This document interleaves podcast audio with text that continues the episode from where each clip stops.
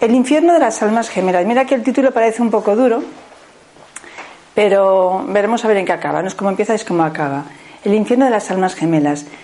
Mm, esta charla teníamos que haber hecho hace tiempo, de hecho pensamos haberla hecho hace tiempo, pero bueno, como pasó con la de los tatuajes, también el tiempo fue pasando por diferentes circunstancias y bueno, de alguna manera se fue dilatando en el tiempo.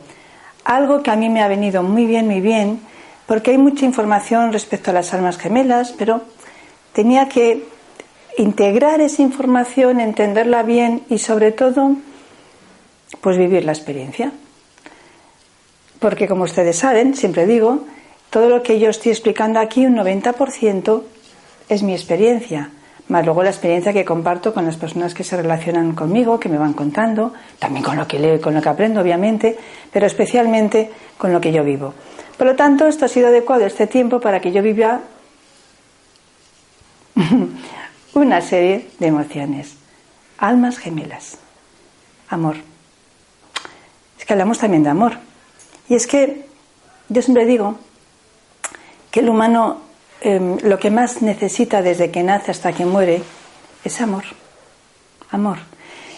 Porque, primero, creo que somos ese acto de creación que tuvimos de parte del Creador fue un acto de amor por parte de Él la mayoría estamos aquí porque ha habido un acto de amor entre dos personas y de ese acto de amor hemos nacido nosotros. Porque cuando no tienes amor puedes enfermar.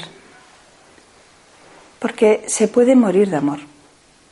Pero desde luego se puede sanar, se puede recuperar la salud, se puede ser feliz cuando encuentras el amor. Por eso es tan importante, por eso lo idealizamos y por eso es que tanta gente eh, no puede vivir sola, no sabe vivir sola, y necesita la sensación, la seguridad de que por fin va a encontrar ese alma gemela que la complemente, que la haga sentirse bien. Por eso vamos a ver si el alma gemela complementa, si al final todo es una delicia, es una historia feliz o hay algo más envuelto. El amor. Y es que hay que tener mucho cuidado porque, como dice mi amiga Alicia, no me comentó hace poquito una cosa muy interesante. Ella me decía, mira, eh, el lazo entre las almas no se crea, se reconoce, ¿verdad? Aquello me impactó muchísimo.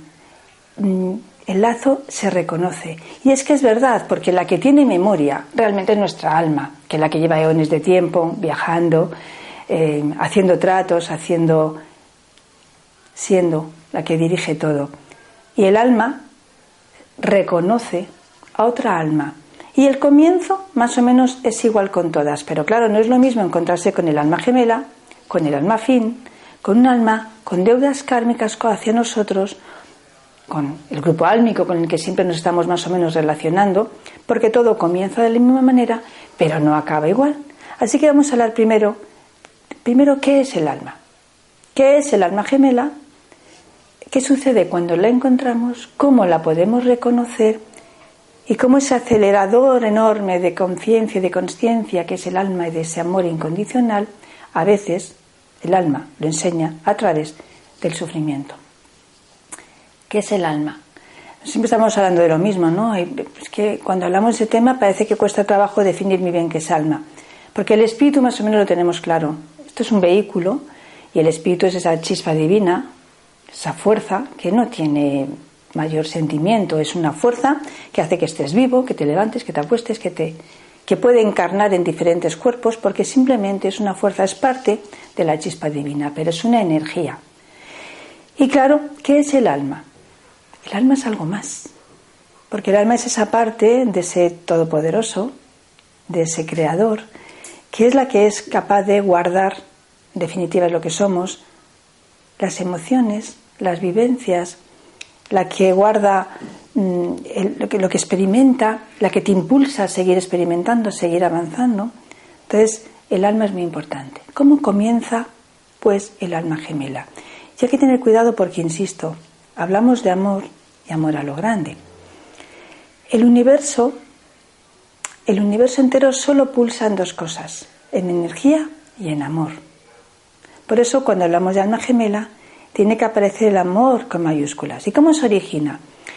Parto de la base, como siempre estoy diciendo en todas mis charlas, vuelvo a reiterarlo de nuevo también, que yo estoy contando parte de mi experiencia, de la que he vivido, de la que estoy viviendo y de la que comparto con las personas. Pero mi experiencia hace que yo hable desde mi certeza, y mi certeza no significa la verdad absoluta.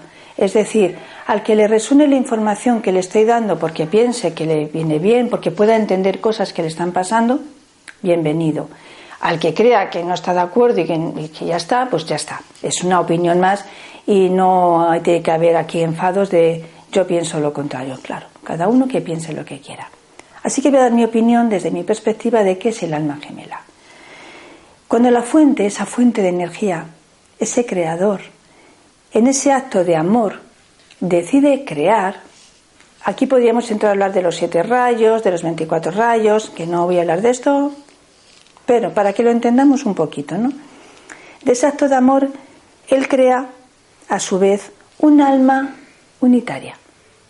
Un alma que tiene una marca de Él, es decir, como una manifestación de Él, especial, específica. Y por lo tanto, ese alma unitaria tiene un ADN único, un ADN único, y tiene la capacidad de tener vida en sí misma, la capacidad de crear vida. Por esto, ya lo podríamos después identificar, si te rayos 24, que no entremos en esto. Digamos que de un alma unitaria que ese creador le dota de vida en sí misma, ella a su vez, pues como es arriba es abajo, igual que la creación cuando está una mujer embarazada, crea a su vez otra alma completa en sí misma. Y voy a recordar aquí que las almas no tienen sexo, tienen polaridad femenina, masculina. La polaridad, la energía masculina o femenina, y por lo tanto están completas en sí misma. Pero en el caso del alma gemela, todavía muchísimo más, porque de esa alma unitaria, que a su vez hace que se divida en dos, está perfecta. Está perfecta. Solo que se divide, pero como un gemelo, está perfecta, completa en sí misma.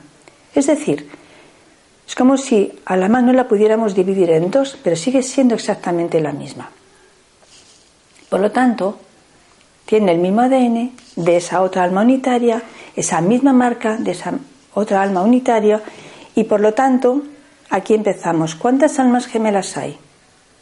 Una. Ya está. Es una. Pero no es una que tenga que complementarse con la otra, como nos han hecho entender con la media naranja. No. Las dos son exactamente iguales. Lo que ocurre es que ahora comienza ese ir y venir en ese viaje que estamos haciendo todos continuamente, porque desde luego estamos yendo en distintos estados concienciales, diferentes dimensiones, diferentes planetas, diferentes planos, diferentes, pero que al final después todos nos volveremos a encontrar.